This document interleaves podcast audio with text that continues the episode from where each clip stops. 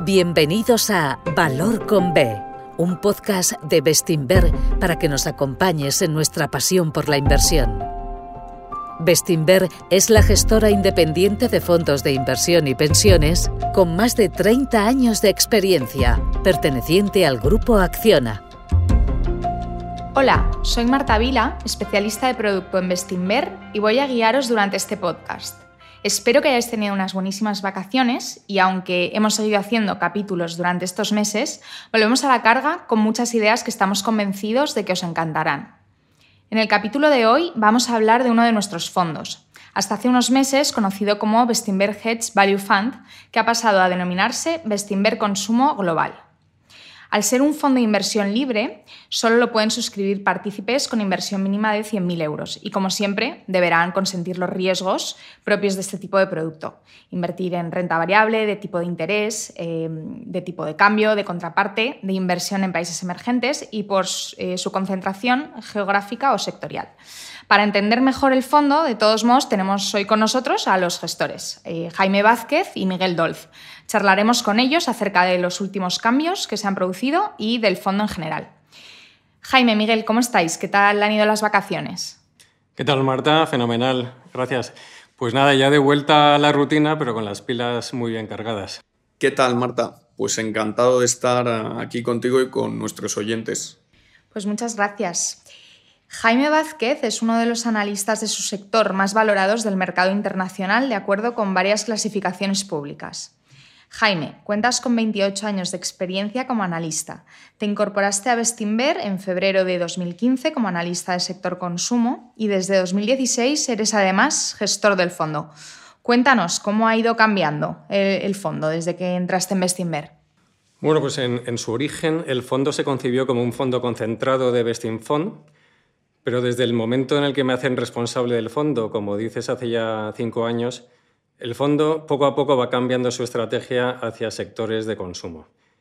Esto no ocurre porque fuera mi área de competencia, sino porque de verdad pensábamos que tenía todo el sentido del mundo como estrategia de inversión. Observábamos que desde hace muchos años que las grandes compañías que se crean en el mundo desde el año 2000 no son compañías de materias primas, no son compañías industriales ni, son bancos con sucursales. Entonces decidimos centrarnos en los sectores más dinámicos de la economía, que incluye, entre otras cosas, los grandes ecosistemas digitales que se están formando en el mundo. El fondo, eh, por lo tanto, adopta una especialización en determinados sectores, pero a cambio lo que hacemos es prescindir de especializaciones geográficas que creemos que tiene todo el sentido como estrategia. Esto nos permite apalancar los conocimientos de unas geografías a otras, que, aprendemos pues, en Brasil, en el sudeste asiático. Es, por lo tanto, un fondo global, porque además las grandes compañías en estos sectores que se crean, sobre todo, se están creando en Estados Unidos, en China, en el sudeste asiático, en Brasil y, por desgracia, no tanto en Europa. Otros cambios relevantes que, ha tenido el fondo, pues hace un año, en, agosto de 2020, decidimos cambiar la comisión de éxito, que estaba entonces vinculada a la, rentabilidad relativa frente a Vesting Fund, lo cual eh, ya dejó de tener sentido con, esta estrategia diferenciada que comento. Y, hace apenas unas semanas eliminamos la obligatoriedad de estar invertido un año y también la comisión de reembolso que se venía aplicando durante el segundo año. Entonces, como ves, todos estos cambios han sido muy positivos para el partícipe. Bueno, y por último, eh, recientemente hemos cambiado el nombre del fondo a, a Consumo Global, que con ello culminamos este proceso de transformación que se inició hace cinco años. Fenomenal, Jaime. Pues muchas gracias. Miguel, tú eres eh, ingeniero aeroespacial. Te incorporaste como analista a Bestinver en 2017 y desde hace año y medio eres cogestor de Bestinver Consumo Global. ¿Nos puedes explicar en qué momento decides que te quieres dedicar a esto? Pues la verdad es que es, un cambio que parece un poco drástico sobre el papel de, ingeniero a analista financiero, pero la realidad es que es mucho más común de, de lo que parece. En mi caso, yo decidí estudiar ingeniería aeroespacial porque me encantaban las matemáticas y sobre todo la física. Pero en aquel momento, la España de 2011, con el recuerdo de la crisis financiera de 2008 todavía muy presente y un porcentaje de paro, especialmente paro juvenil, muy elevado, eh, se daba gran valor a la empleabilidad de, cada carrera. Básicamente en aquel momento parecía que hacer ingeniería en lugar de física pura tenía mejor empleabilidad futura y por eso me decanté por, por ingeniería. ¿Y cómo se produce mi primer contacto con el mundo de la inversión? Pues, pues es una historia curiosa, coincide con cuando empecé la, la universidad. Yo tenía entonces una novia cuyo padre, Carlos, que espero que nos esté escuchando, era un gran defensor de la inversión en renta variable, de la inversión a largo plazo, inversión a través de análisis fundamental, un defensor en general de la filosofía de, casas de inversión como Bestinver, de la que además llevaba mucho tiempo siendo partícipe y, encantado con la rentabilidad que había conseguido. ¿no?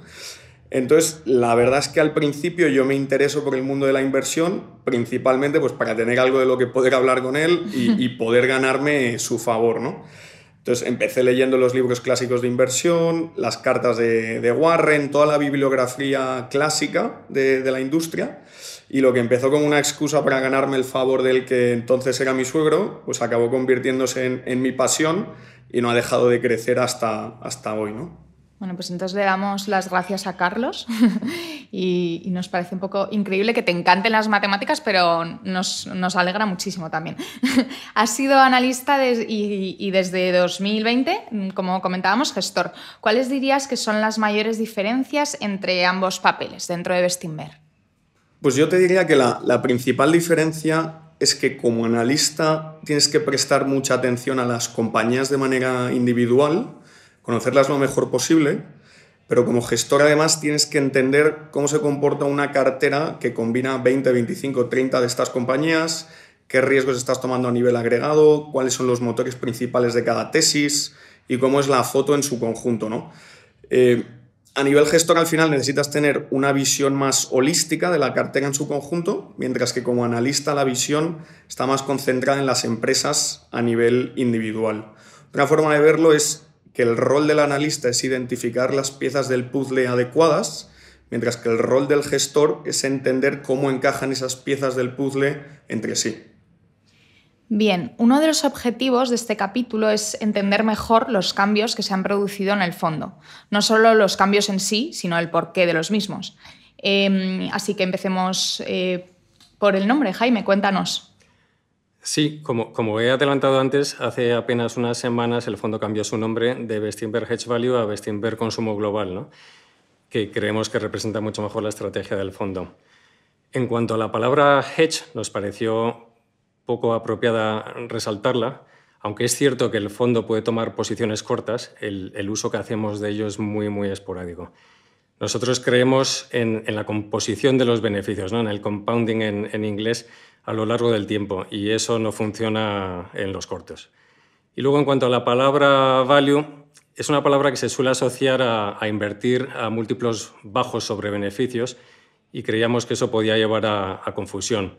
En los sectores en los que invertimos, la estrategia de invertir negocios solamente porque sean ópticamente baratos es una estrategia que consideramos equivocada, que lleva a trampas de valor y por eso quisimos desligarnos de, esa palabra, ¿no? de ese nombre.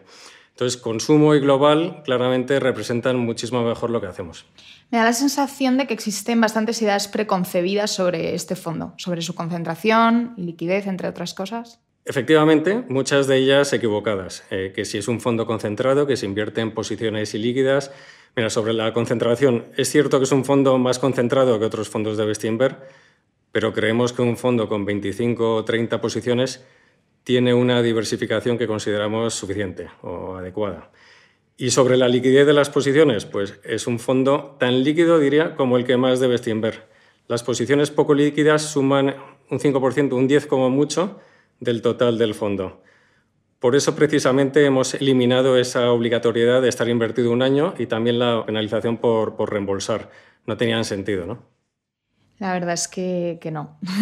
Así que ha sido un buen cambio para todos y sobre todo para los partícipes. El fondo verdaderamente se lanzó en 2007 y su rentabilidad desde inicio ha sido de un 9,31% anualizado a cierre de agosto de 2021 pero desde vuestra gestión la rentabilidad ha sido de un 13% neto anualizado.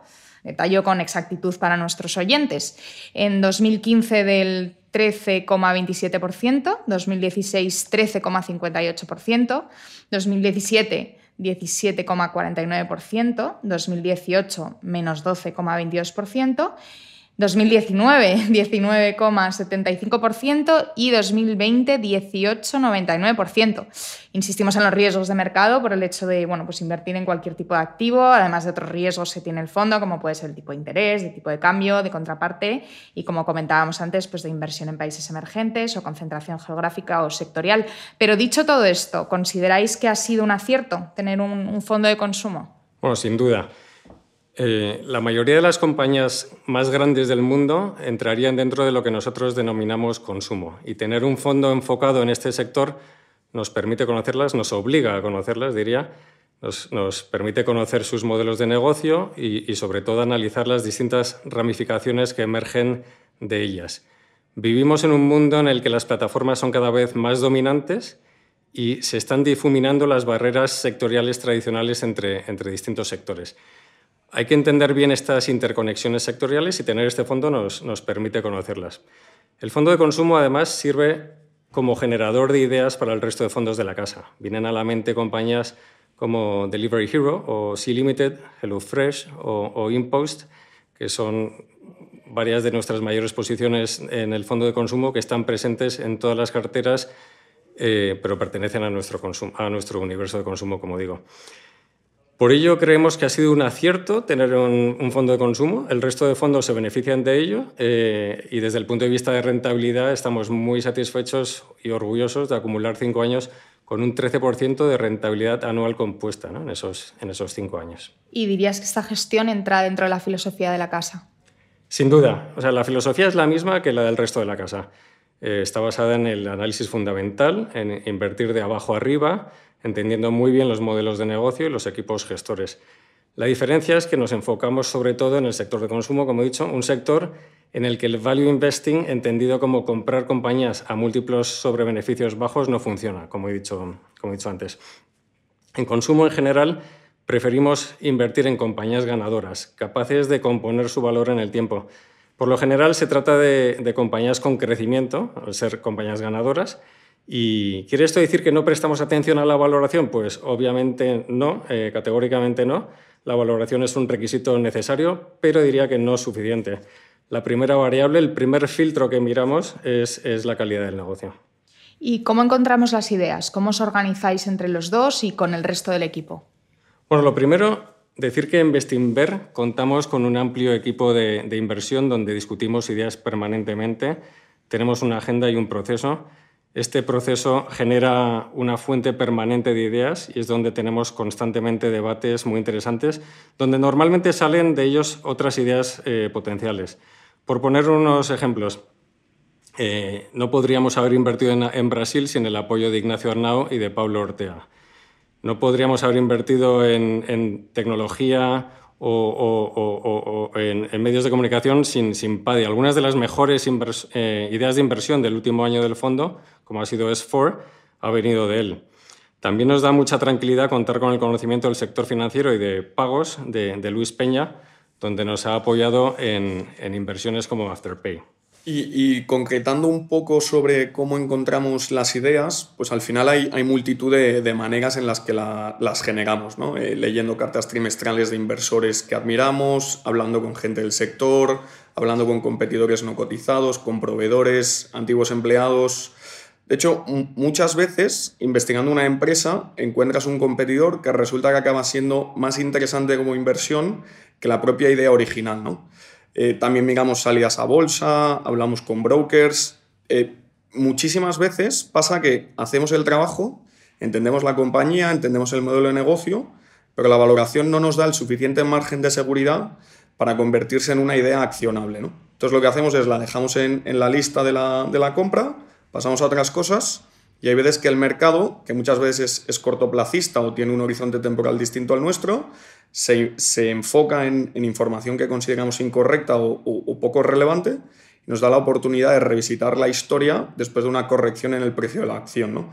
Al final lo que intentamos es utilizar la volatilidad del mercado a nuestro favor y, para eso es, fundamental tener esa, despensa de ideas llenas. En cualquier caso, como, como comentaba antes Jaime, independientemente de cómo se genere la idea de inversión, siempre pasa por un comité interno en el que se presenta, se debate con el resto del equipo y se intenta al final apalancar el conocimiento acumulado de todos, que es mucho. ¿no? Vale, ¿y nos podríais poner un ejemplo de un caso de inversión para ver el proceso que, que tenéis en un ámbito más práctico? Bueno, nuestras tres mayores posiciones son HelloFresh, Delivery Hero y Sea Limited, y las tres están también en los fondos principales de Bestinver. Pues HelloFresh, por ejemplo. Bueno, pues eh, HelloFresh entramos en el verano del 19 a, 12 euros. Eh, fíjate, está ahora en 90 y, nos sigue gustando muchísimo. Te diría que, todavía más que al principio. Es una compañía que salió a bolsa dos años antes de, invertir nosotros en, en, el 17 y entonces decidimos no participar. Era un modelo de negocio nuevo, era la primera en salir a bolsa en su segmento perdía dinero y, la verdad no entendimos muy bien la rentabilidad potencial que, ofrecía el, negocio. Nos fijamos entonces en una métrica que resultó no ser relevante y, a los dos años de, estar cotizada la compañía empezó a publicar resultados muy buenos que nos hicieron entender mejor esa rentabilidad potencial del negocio y también la calidad de los gestores y, las tremendas oportunidades de crecimiento y la opcionalidad con la con que cuenta la compañía.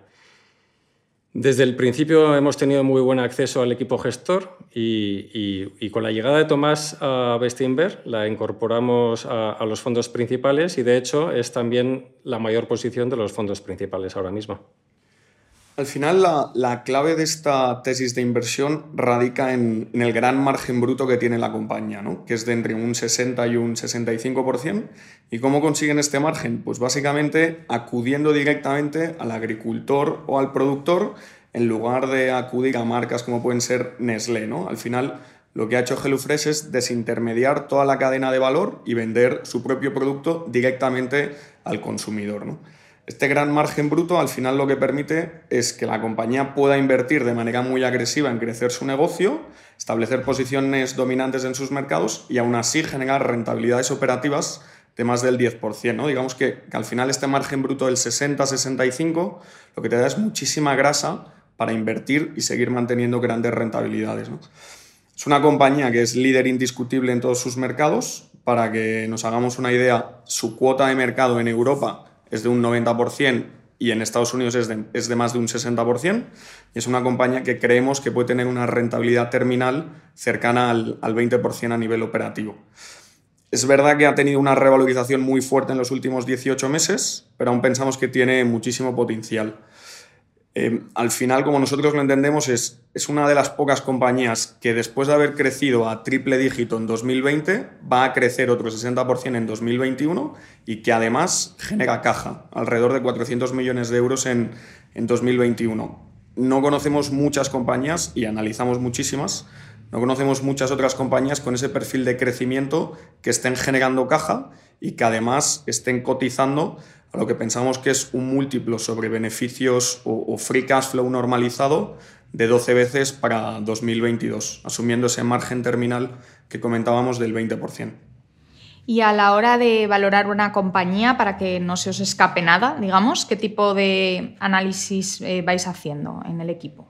Pues es un poco lo que comentábamos antes, ¿no? Eh, solemos hablar con proveedores, con competidores, antiguos empleados, nos reunimos con el equipo gestor, con emprendedores del, sector que estén montando negocios parecidos a nivel privado.